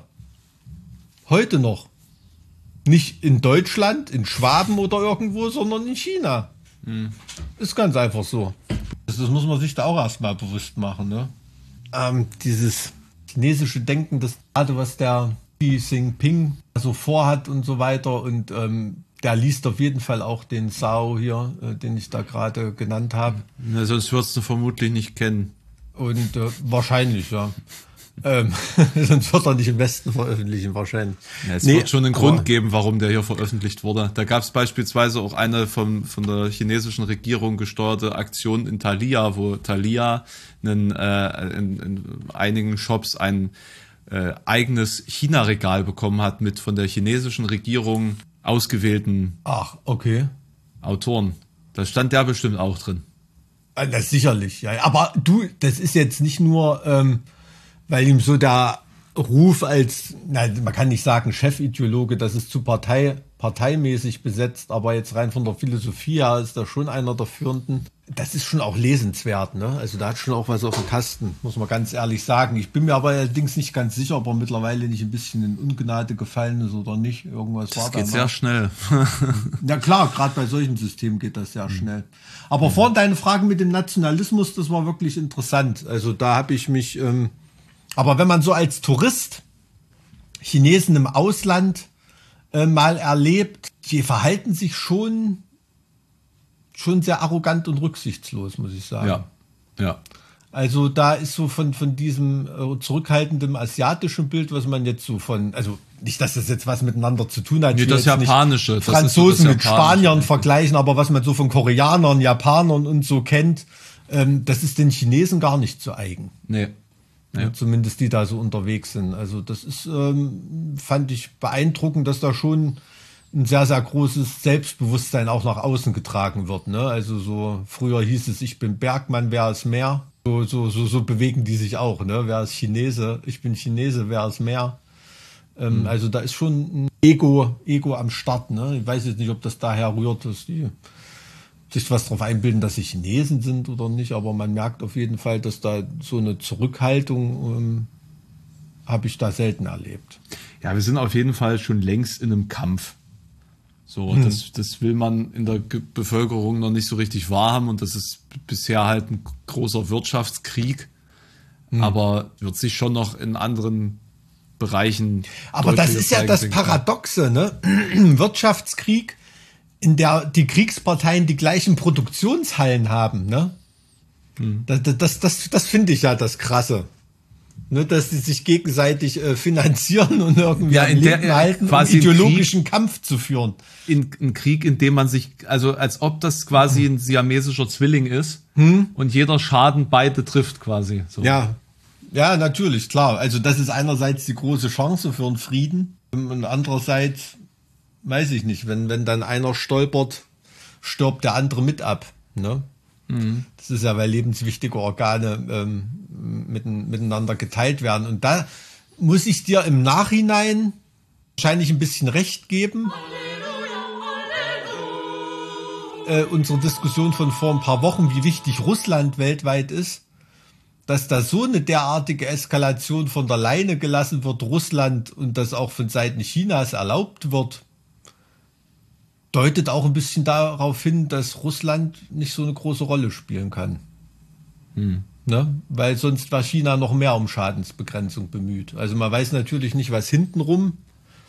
Ähm, da wird China die wahrscheinlich schon ein bisschen zurückpfeifen, ne? klar, aber man muss sich mal überlegen. Ne? Also mittlerweile äh, ist Russland äh, bei einem Stellvertreterkrieg ähm, nicht mehr die Hegemonialmacht, sondern der Stellvertreter, so ungefähr. Ne? Also, hm. Aber das hat man, das hat man damals schon gesagt. Ja, ja, natürlich, klar, so als Bluthund Chinas irgendwie, aber mhm. ich, ich sag nur, ich habe nur drüber nachgedacht, dass ich dir dann wahrscheinlich doch mehr recht geben würde, dass Russland ähm, vom Gewicht her gar nicht so wichtig ist, äh, wirtschaftlich weltweit, weil sonst wäre China da mehr um Schadensbegrenzung bemüht und, und hätte würde Russland da mehr zurückpfeifen. Ich glaube, China profitiert einfach schon wieder, weil ja Russland äh, notwendigerweise jetzt so hm. viel Rohstoffe wie möglich verkaufen muss. Hm, hm. Und dadurch wird China billiger an Dinge rankommen. So. Kann sein. Ich weiß es nicht. Also wenn man jetzt die FDP-Marktlogik zugrunde legt, ist das sicher so. Ähm, also es ist interessant. Ne? Also wahnsinnig interessante Konstellation. Ja, ich bin ja nur froh, dass der Aktienmarkt jetzt wieder nach oben gegangen ist. Ne? Nach diesem ja, furchtbaren bleib doch, bleib doch mal ruhig. Du musst da in Jahrzehnten denken. Deine ja. Aktien werden dir erst Freude machen, wenn du dir, dir nicht die ersten grauen Haare, sondern regelmäßig graue Haare findest. Aber klar, ähm, aber du kannst auch wie Russland machen, lässt die Börse einfach zu. Ne? Nee, ist, ist sie jetzt nicht wieder offen? Nee, äh, nee, beziehungsweise man kann wieder einzelne Sachen handeln. Ich weiß es aber, nicht, keine Ahnung, ja. aber das finde ich eh immer ein bisschen unfair irgendwie am Börsenmarkt, ähm, dass man da so aus dem Black Friday äh, 29 dass man da so, so draus gelernt hat. Also wenn es zu schlimm wird an der Börse, dann machen wir die Börse halt einfach zu. Ne? Krass. Ist ja auch irgendwie unfair. Also wenn du beim Fußballspiel 10-0 10 hinten liegst, dann sagst du es einfach ab. Nachträglich so ungefähr. Äh, jetzt mal, jetzt mal ganz blöd gesagt, wenn es so eine krasse Niederlage sich androht und dann läuft jemand aufs Spielfeld und sorgt dafür, dass das Spiel abgebrochen werden muss, mhm. dann zählt das ja nicht, oder? Nee, das, das, dann wird man, spricht man dann im Sport davon, es wird am grünen Tisch entschieden, ne? Also da, da kommt es dann auf, auf ganz viele Sachen an. Dafür gibt es ja dann eine Sportgerichtsbarkeit. Ah, okay. Es gibt also trotz dessen keine Wiederholung, sondern es ist dann. Es, du, es kann auch sein, dass es eine Wiederholung gibt. Es kommt halt drauf an. Ne? Also wenn jetzt hier in der 90. Minute, um mal beim Fußball zu bleiben, äh, eine Mannschaft, die 10-0 hinten liegt, da dann die, die Eckfahnenstange nimmt und den Schiedsrichter niederschlägt, damit das Spiel abgebrochen wird, wird das Spiel, denke ich, nicht wiederholt werden. Ne? Aber wenn jetzt wegen einem Becherwurf in der 15. Minute beim Stand von 0 zu 0 irgendwie so, ne, dann wird es wahrscheinlich eher wiederholt werden. Also da gibt's, ich glaube, da gibt's einige Regularien beim DFB, was in solchen Fällen äh, zu tun hat, aber die sind natürlich alle nicht abschließend. Insofern entscheidet da immer noch mal, wird da am grünen Tisch drüber entschieden. Mhm. Ne? Und da gibt's auch wirklich hanebüchene Sachen. Ich kann mich mal dran erinnern, Jena hatte mal so theoretisch die Chance, nicht abzusteigen, glaube ich. Da ging es darum, weil irgendeine Mannschaft einen Spieler eingesetzt hat, den sie nicht hätten einsetzen dürfen. Mhm. Und da hätte das Spiel für die eigentlich äh, verloren gewertet werden müssen. Es ist dann aber doch nicht verloren äh, gewertet worden, ne? weil einfach, äh, sind wir wieder beim Thema, äh, die westdeutschen Landesverbände äh, da im DFB und in den Gremien ähm, eine, eine stärkere Rolle spielen als äh, die Ostdeutschen. Deshalb ist jetzt sitzt tief, siehst du. Das sitzt tief, du. Das ist auch wirklich so. Das ist jetzt in der vierten Liga zum Beispiel. Ähm, da gibt es ja, glaube ich, fünf oder sechs, fünf Staffeln. Da gibt es Staffeln, wo einer immer direkt aufsteigt und in anderen Staffeln äh, müssen die müssen die ersten äh, dann untereinander noch ausspielen, wer aufsteigt. Also manche werden ganz klar bevorteilt und, und, und andere mhm. werden dann wieder zurückgesetzt, weil Baden-Württemberg und Bayern zum Beispiel, weil die halt mehr, mehr Stimmen haben in diesem, mhm. in diesen Fußballgremien da. Deshalb, also das, das ist schon alles so eine Mafia, wo, wo es nicht so wirklich Spaß macht. Da, ne? Also da gucke ich mir lieber das Spiel an, was nicht von einer Disco-Schlägerei äh, zu unterscheiden ist, irgendwie in der zweiten Kreisklasse. äh, keine Ahnung, äh, Tondorf gegen Traktor Teichel oder irgendwie sowas. Und aber das sind wenigstens echte Gefühle. naja. Ja, ja, ja, ja, ja. Hm. Was macht denn eigentlich deine Sportbegeisterung? Naja, ich kann ja gerade nicht. Kannst, äh, aber du bist jetzt auch nicht auf dem Laufband unterwegs oder so. Oder ist Naja, das ich- eingeschlafen? Nee, ich, nee, nee, das ist super. Also ich bin während meiner Streams mittlerweile Halbmarathons gelaufen quasi. Krass. Also rein von der von der Distanz, also immer über äh, äh, naja, wie viel 21, Komma irgendwas. Äh, äh, also immer weit über 20 Kilometer mittlerweile. Aber ich bin dann, also dann kam zuerst diese Berichterstattung über den Krieg, da hielt ich das für unverantwortlich, da auf einem Laufband Ja, nebenbei über irgendwie Flüchtlingskrise reden und dann auf dem Laufband, ja. ja, ähm, und jetzt bin ich halt einfach krank und will das jetzt nicht irgendwie riskieren. Ja, also ich habe, ich ja. bin gestern tatsächlich mal ein paar Kilometer gelaufen und äh, heute höre ich mich schon wieder kränker an. So und das. Ja, ne, mir du musst auch so aufpassen, ne? Also das ist äh, nicht, dass du da mal akut was am Herzmuskel hast so. Herzmuskelentzündung auch, und so also Kram, ne?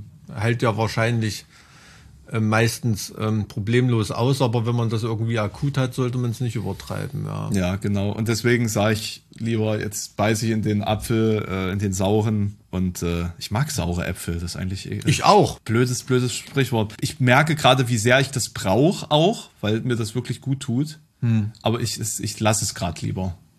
Ja. Und dein, deine, deine sportive Betätigung, funktioniert das alles? Ja, ne, ich war jetzt, hatte Dein, jetzt dein auch Badminton, äh, Badminton, nein, ich spiele, ich spiele ja eher Volleyball im Geschirr. äh, Volleyball, Volleyball, Volleyball. Ja, aber ich war jetzt auch zwei Wochen so Kindergarten erkältet. Ne? Also so das, das Übliche. Äh, mein älterer Sohn, da hat, hast du schon mal was von Hüftschnupfen gehört? Was? Der hatte Hüftschnupfen. Krass. Was? Kam eines Nachts zu mir ins Bett gekrabbelt und meinte, oh, ihm tut das Knie total weh, so. Naja, da hatte ich irgendwie ein bisschen gekühlt und ist auch wieder eingepennt. Und nächsten Tag konnte der nicht mehr laufen vor Schmerzen. Und da habe ich den zum Arzt getragen. Zum, also natürlich ein dummes Gefühl, ne, wenn du mit deinem Kind zum Kinderarzt tragen musst. Ne?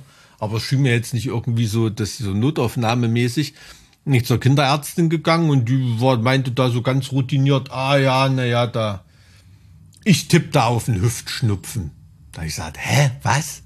Und dann sagt die, na, ähm, hat er mal erkältet vor einiger Zeit? Und dann habe ich gesagt, ja, ne, da hatte so einen Atemwegsinfekt, so normalen Kindergartenhusten oder so. Und da meinte die, dass so meistens bei Kindern zwischen fünf und acht Jahren, wenn die einen Darminfekt oder einen Atemwegsinfekt hatten, da bildet sich so, das ist eine, Auto, irgend so eine Autoimmunreaktion, manchmal so eine Entzündung in der Hüfte. Und die hat das dann auch mit Ultraschall und da war auch so ein Erguss, das hat man dann gesehen und das war das auch wirklich. Ne? Er hat den Krass, dann, okay. hat, er- er hat dann so was Antientzündliches bekommen. Nächsten Tag ist er dann schon wieder vom Tisch gesprungen. Ne?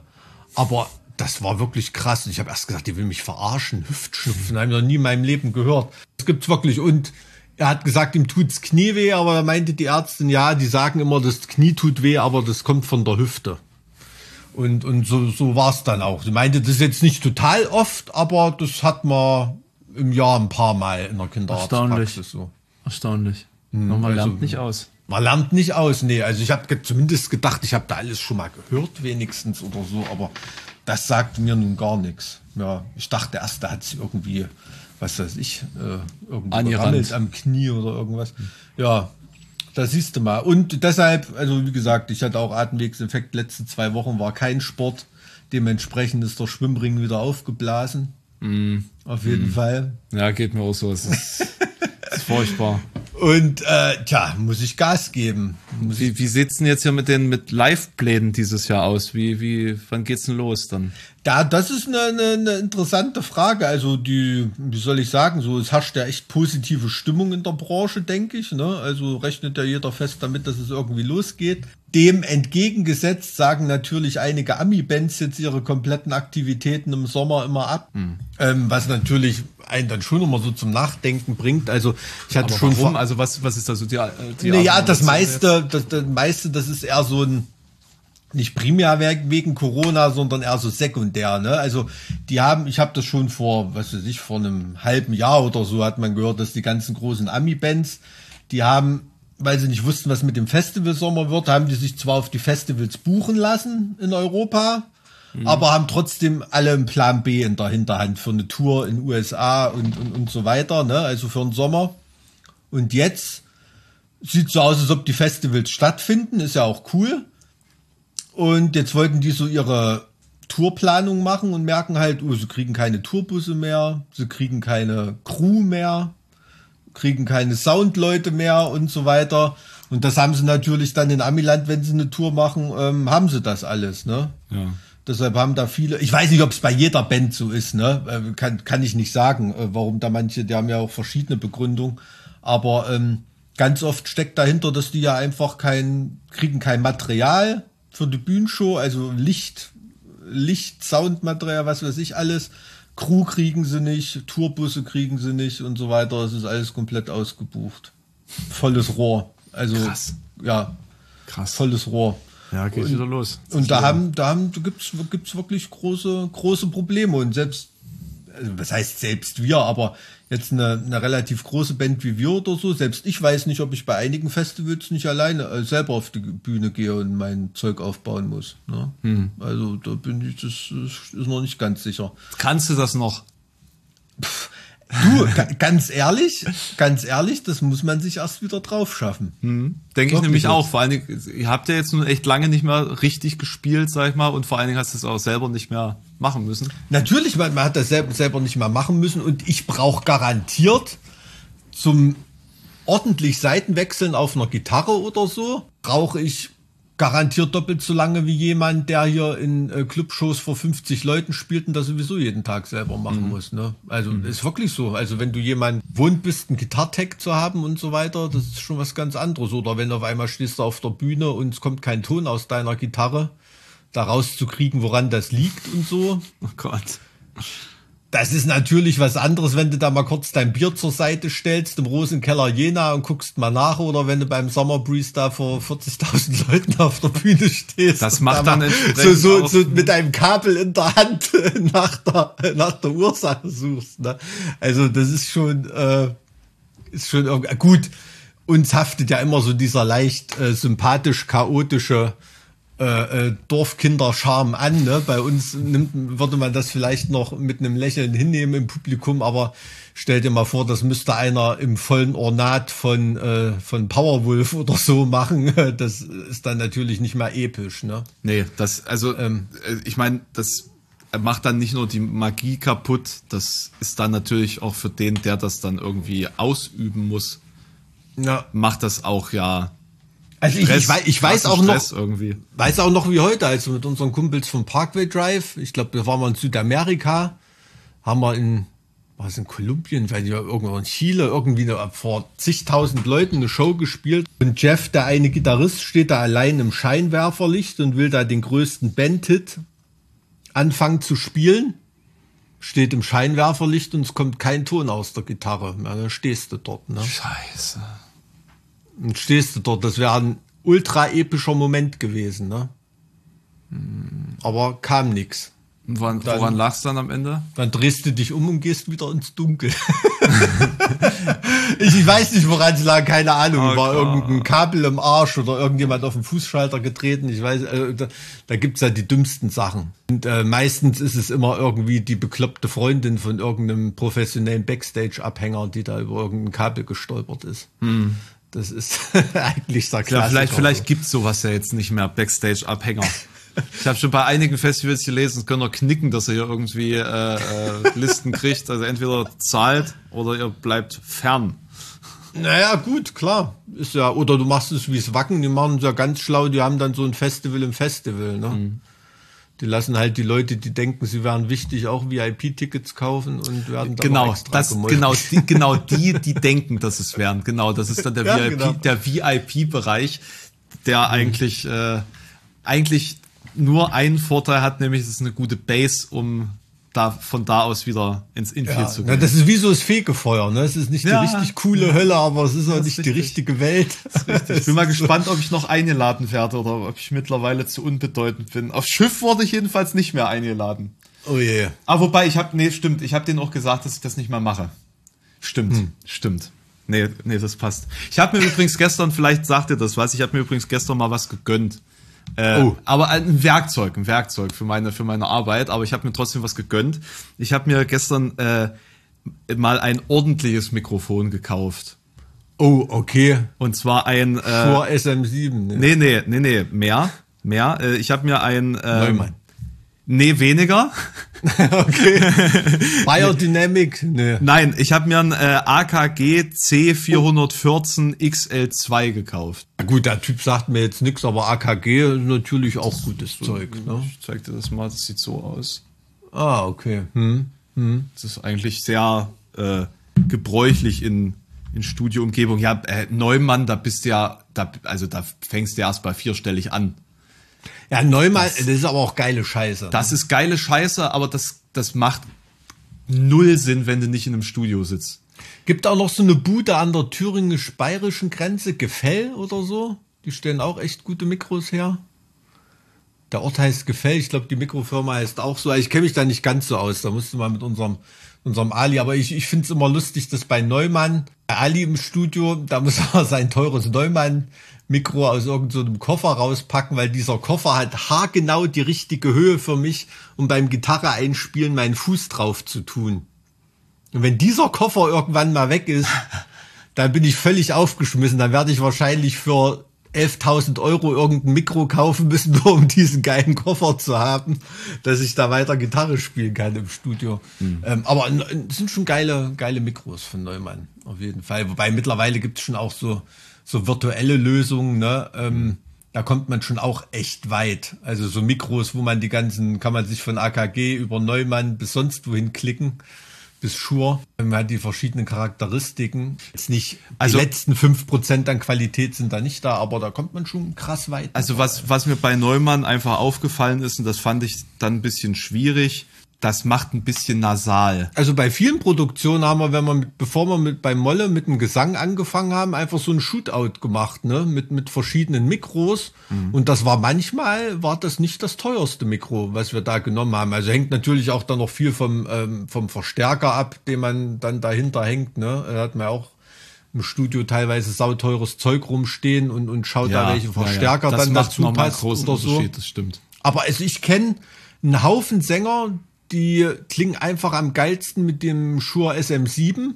Ne? Das klingt am ultra brutalsten bei denen und unser Sänger klingt damit total, nicht total scheiße, aber nicht so gut wie, wie über, über Neumann. Mhm. Ne? Also das ist, das hängt auch ein bisschen von der, von der Stimme ab, wie, wie, wie jemand, wie laut jemand singt, wie weiter wegstellt sich immer. Das sind so, sind so die, die Gewohnheiten. Das ist so, weiß nicht, es gibt ja auch Leute, die laufen in Adidas-Schuhen besser als in Nike-Schuhen. weil die Füße so und so gewachsen sind.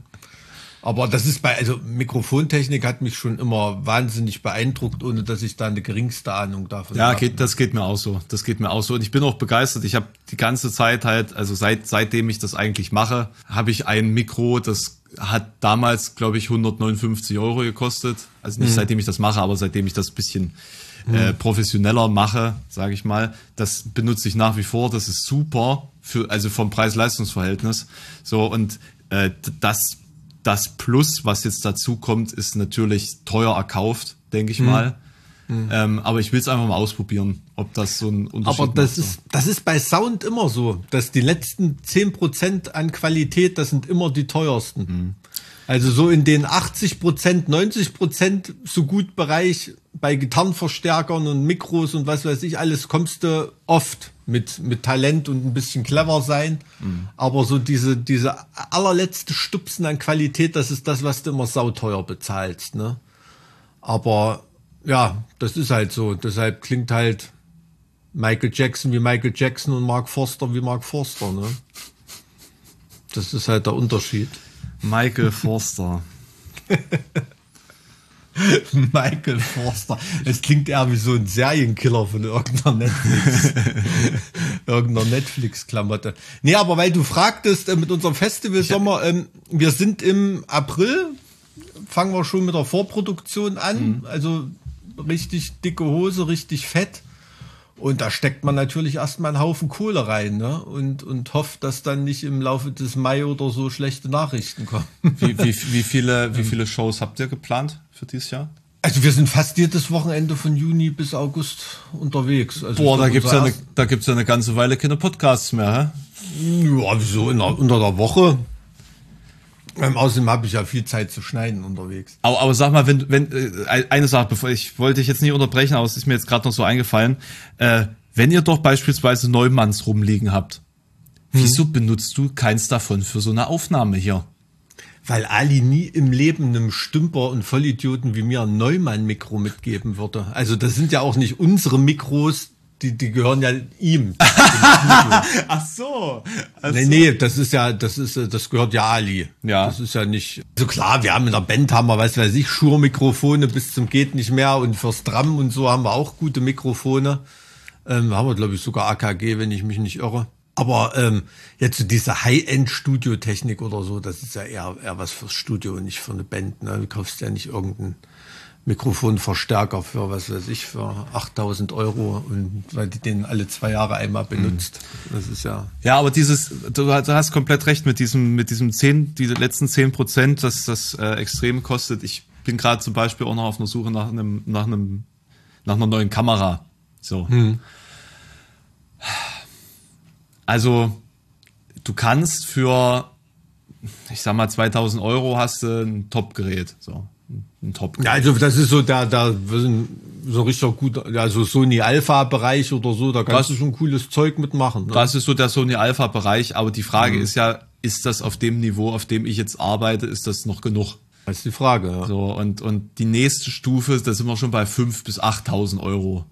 so, na, also du, du verdoppelst dich einfach für den nächsten Sprung. Und das mit dem Wissen, dass das, was du für die Kamera jetzt ausgibst, wirst du in zehn Jahren mit dem Handy drehen wahrscheinlich. Auf jeden Fall. Ich meine, das, was, Weil, weil das ist ja, das ist ja ein Technikbereich, wo man entweder was kaufen kann, was schon nicht mehr so der letzte Schrei ist, oder was viel Geld ausgibt für was, was morgen nicht mehr der letzte die, Schrei Te- die ist. Kameratechnik ist so krass in der, also verbessert sich so schnell. Ähm, ich hatte vor drei, vier, vier Jahren hatte ich meine aktuelle Kamera gekauft, weil die wirklich im Vergleich zu den anderen Modellen auf dem Preisniveau weit entfernt war von der Qualität. Die war wirklich gut. Die haben damals alle Kollegen irgendwie gekauft. Das war die, die GH5 von, von Lumix damals. Das Problem ist aber, dass die scheinbar nicht wirklich die hat irgendwie ein Problem. Da geht irgendwas kaputt in der, so an der, an der, an der inneren, inneren Linse, irgendwas so. Deswegen muss ich jetzt einfach was Neues kaufen und da kaufst du jetzt ja nichts, was auf einem vergleichbaren Status ist von der Kamera, die du vor vier Jahren gekauft hast. Das macht ja keinen Sinn. So. Also müsste es eigentlich schon der nächste Schritt sein. Dann müsste es dann halt schon, äh, weiß ich nicht, 8K mit äh, 30 FPS sein oder, oder also 29,97. Hättest du jetzt auch 0,8 sagen können, hätte ich nicht gemerkt. nee, ne, es ist, ist Da gibt's schon jetzt klar. von, von Also- Leica gibt's so eine geile, geile Kamera für 8000 Euro, die irgendwie so einen ISO-Wert von 64 zu äh, 500.000 hat, wo du denkst, naja, dann, dann mache ich jetzt einfach das Licht aus und filme trotzdem. Das ist, ist alles egal. Ja, da, da haben sie früher, haben sie früher wahrscheinlich äh, äh, Koalas bei, bei der Paarung filmt da mit im Dunkeln. In, in der Sparte, da ist natürlich nach oben hin, nach oben hin keine Grenzen. Ne? Das, das ist ja, das ist ja noch schlimmer als Audio-Equipment sozusagen. Also das haben nur gemerkt, weil wir hatten uns ja auch mit Kameras bestückt, als wir für unsere letzte Platte die Doku gemacht haben. Aber da war zum Beispiel sowas wie Sony Alpha oder so. Für die Zwecke war der Preis-Leistung unschlagbar, sowas, sowas in der Richtung. Ne? Und ähm, das ein paar, paar gute Objektive noch dazu gekauft. Ja, die, so, die guten Objektive kosten dann ja aber meistens so viel wie die Kamera. Ne? Also wenn du, wenn du richtig Ja, natürlich, willst. klar, aber ähm, da hast du dann schon, das macht dann auch Mhm. schon was, ne? Aber ganz ehrlich, also das ist dann schon so der, das ist ja alles im unbewussten Bereich, ne? Diese Qualitätssprünge, die da stattfinden, aber die Leute merken es. Also nicht merken es, aber sie reagieren drauf. Ja. Durch ihr Konsumverhalten und, äh, und, und so weiter. Ne? Also das ist, ist einfach so. Also es sieht nun mal ein Film aus wie ein Hollywood-Film, weil er mit solchen Mitteln gedreht ist, ne? Und nicht wie eine Vorabendserie Richtig, im genau, ZDF. genau, das ist, genau. ist einfach so. Aber trotzdem, also ich kenne mittlerweile gerade bei Bandfotos und so, das erlebst du immer wieder. Da kommen wahnsinnig talentierte Fotografen mit, äh, was weiß ich, ist ja dann immer die, die große Frage, ne? Nikon oder Canon. Na, kennen natürlich. Ähm, mit- das, mit- ist keine, das ist keine Frage. Naja, auf jeden Fall ähm, kommen die da, was weiß ich, mit 10.000 Euro Equipment an und so, ne? Und am Ende pff, nehmen die Bands dann die, die Fotos, die da doch noch mal so kurz quer mit dem iPhone geschossen hat, ne? weil die irgendwie cooler aussahen, geileren Moment abgebildet haben und eh schon alle Filter so eingestellt sind, wie es sein sollte und hast du nicht gesehen. Also das kommt immer öfter vor. Ja, also ich meine, du kannst mit, mit Technik kannst du auch auf keinen Fall ähm, Fertigkeit ersetzen. Das kommt halt auch, das kommt halt auch noch hinzu. Weil viele, Das stimmt. weil, weil viele denken sich so, naja, äh, ich bin vielleicht jetzt äh, Anfänger, aber wenn ich jetzt die entsprechend äh, krasse Technik beispielsweise habe, dann, äh, ja, dann, dann wird es das schon auf, aufheben. Ich sehe gerade, dass das Mikro, das ich gestern gekauft habe, einfach heute 200 Euro billiger ist. Ich, ich raste aus. Salavi? Alter, was? Tja. Das, das muss ich jetzt mal ganz kurz kaufen. Das ist, äh, Na du, dann, äh, wir haben unseren Soll eh schon erfüllt. Die meisten Meinst Leute du? sind wahrscheinlich eh schon eingeschlafen du wolltest, du wolltest oder haben sich chinesisches Essen bestellt zwischenzeitlich. das stimmt, das stimmt. Na gut, mein Guter, dann äh, bis die Tage. Ho Kauf dein Mikro. hoffentlich, hoffentlich dauert es diesmal nicht so lange. Ich habe echt wirklich die Zeit vergessen. Äh, und ja, meine Güte, wieso haben wir denn drüber gesprochen? Weil wir ja unser Zweijähriges jetzt hatten. Das haben wir ganz vergessen zu erwähnen. Na sowas. Siehst du Wir hatten mal. unser Zweijähriges, Mike. Herzlichen Glückwunsch. Wahnsinn, Na Mensch, oder? das, und das äh, Wahnsinn, oder? Das Ja. ist jetzt Folge 67, oder? müsste sein, ja. Das ist ja dann wirklich fast, wie viele Wochen hat ein Jahr? 56. 56? Äh, Fast alle zwei Wochen ein Podcast, ne? Oder? Ja, eigentlich mehr. wir jede Woche einen machen. Eines- Ja, na, aber du, das ist im Vergleich zu anderen Leuten, die eigentlich jede Woche einen Podcast machen wollten, sind wir da noch gut dabei, würde ich sagen, oder? Na, hast du denn noch Bock? Ich habe auf jeden Fall habe ich noch Bock, ja. Also das klang das jetzt. äh, Ich weiß nicht, wenn jetzt hier irgendjemand den Eindruck gehabt haben sollte in der vorangegangenen Stunde, dass ich keinen Bock mehr habe. Äh, also nee. Ja, also die Schlagzahl, die jetzt ein wenig abgenommen hat in, im letzten halben Jahr, ist tatsächlich, geht auf meine Kappe. Ich äh, bin leider gerade einfach sehr involviert in alles und äh, Na, ist doch gut. Tut mir das sehr leid, aber äh, auch ich habe äh, weiterhin sehr große Freude an diesem Podcast. und ab nächster Aufnahme auch ein sehr, sehr geiles äh, Mikro. Und vielleicht kriege ich den Mike ja noch dazu überredet, dass er mal das Neumann oder den Ali mal dazu überredet, dass Mike mal das Neumann benutzen Das kann ich- Mal eine Folge, damit wir mal eine Folge haben, wo wir hören, wie es klingen könnte, wenn wir uns mal anstrengen würden. Ja, aber also ich weiß nicht, das ist ungefähr so, als ob der, weiß ich nicht, Paul Biedermann in der Badewanne schwimmen lässt, wenn du mir ein Neumann-Mikro gibst. Also ich schließe das ja auch hier nur an meinen beschissenen virtuellen, ja, hast, ja, hast schon. recht. virtuellen Amp an. Also das, das bringt, Peripherie. bringt da nicht wirklich was. Also ich glaube, das recht. Mikro kann da seine Qualität nicht ausspielen. Und Du, ha- ähm, du hast recht. und es ist ja jetzt auch nicht so, dass, äh, dass ich ja so die Barry White-Stimme habe. Ne? Also Das ist egal, das machen ja die Mikros aus deiner Stimme. ja, ja, das ist klar. Äh, Das, äh, ne? Gut, genug Unsinn für heute. tschüss. Macht's, macht's euch schön, habt einen schönen Tag. Tschüss. Arschlecken, ne?